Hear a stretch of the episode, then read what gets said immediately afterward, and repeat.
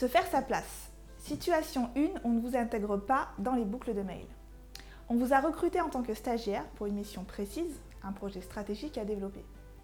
On vous demande de produire tel document, de contacter telle personne, de réfléchir à tel concept. Enthousiaste à l'idée d'apporter votre pierre à l'édifice, vous vous exécutez sans tarder.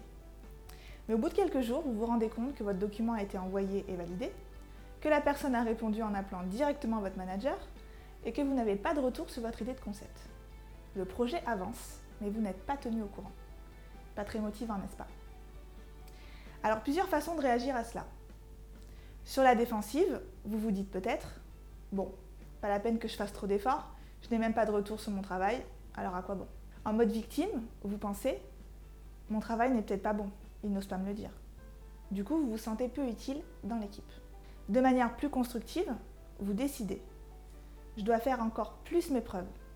Je vais leur montrer de quoi je suis capable. Alors vous avez saisi? Un état d'esprit constructif est toujours à privilégier. Vous avez le pouvoir d'agir dans cette situation. Vous êtes un nouveau venu dans l'équipe, vous avez été choisi pour votre potentiel et votre personnalité. En revanche, personne ne sait encore ce que vous valez vraiment sur le terrain. Parfois, de manière plus ou moins inconsciente, on vous teste pour savoir quel niveau de responsabilité on peut vous confier. Rappelez-vous que la confiance n'est pas instantanée, elle se gagne. Alors régulièrement, dites-vous, je suis un membre à part entière de l'équipe, si on m'a recruté, c'est qu'on a besoin de moi. Alors montrez votre implication par l'action. Posez des questions sur les projets en cours, demandez à ce qu'on vous transfère certains mails et gardez les yeux et les oreilles bien ouverts. Si vous travaillez en open space, cela vous permettra de choper de l'information précieuse à la volée. Ayez quand même à l'esprit que parfois, malheureusement, certains managers préfèrent garder l'information pour eux. Une façon d'avoir un peu de pouvoir sur les choses et aussi sur vous.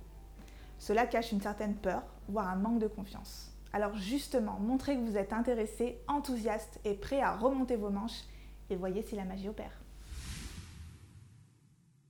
Situation 2, on s'approprie votre travail.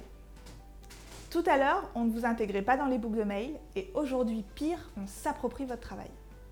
Votre maître de stage est en congé pour quelques jours et pendant son absence, vous avez réalisé, comme il vous l'a demandé, une recommandation client.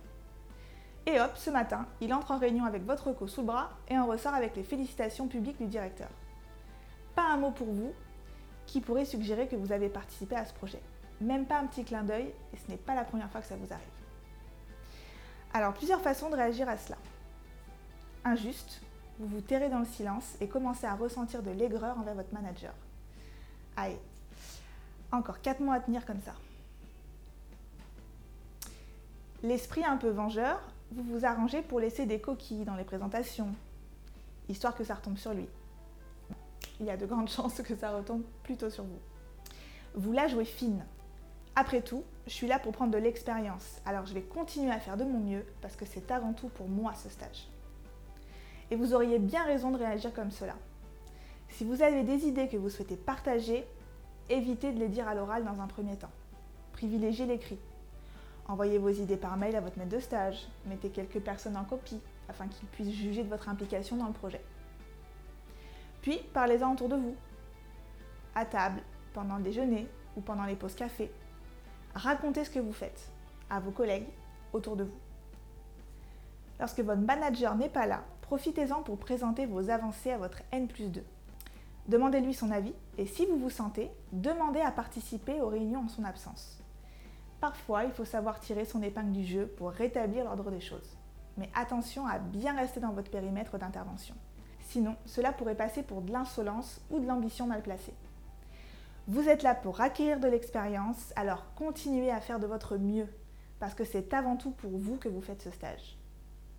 D'ailleurs, Petit conseil, commencez au plus tôt à vous créer un book de vos réalisations, de vos projets, en explicitant le contexte et les tâches réalisées.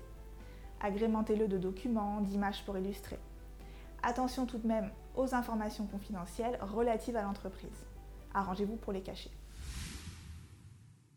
Situation 3, on ne vous donne pas grand-chose à faire.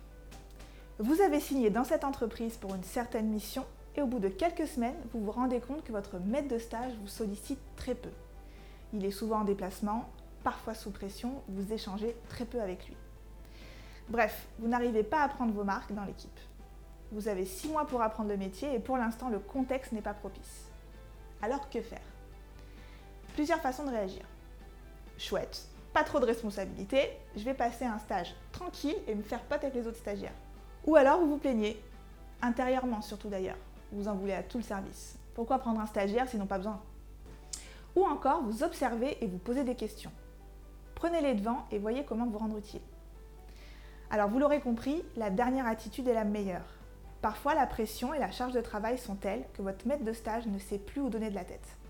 Se poser avec vous pour vous expliquer comment faire ceci et comment faire cela est déjà une perte de temps pour lui.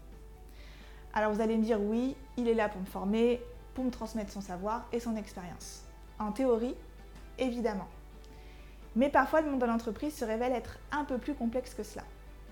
Du stress, des horaires à rallonge, des dossiers qui s'accumulent et même avec la meilleure volonté du monde, votre manager n'arrive pas à vous faire une place.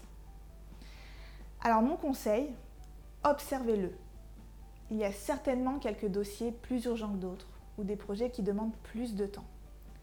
Demandez-lui comment vous pouvez l'aider et apprenez-lui à déléguer. Et oui, parfois on doit aussi manager son manager. Commencez par lui demander ce que vous pouvez faire aujourd'hui pour le décharger de ses urgences. Puis, à la fin de la journée, proposez-lui de l'accompagner sur une tâche de plus longue haleine qui demande de la recherche, de l'analyse. Et patientez, vous êtes sur le point de créer un binôme du tonnerre. Et je dirais même plus, vous êtes même en train de devenir indispensable. Plutôt bon signe pour vous, surtout si vous êtes en fin d'études. Bien sûr, si la situation perdure malgré vos efforts, votre école est là pour vous aider à rétablir la situation. Alors n'hésitez pas à leur en parler.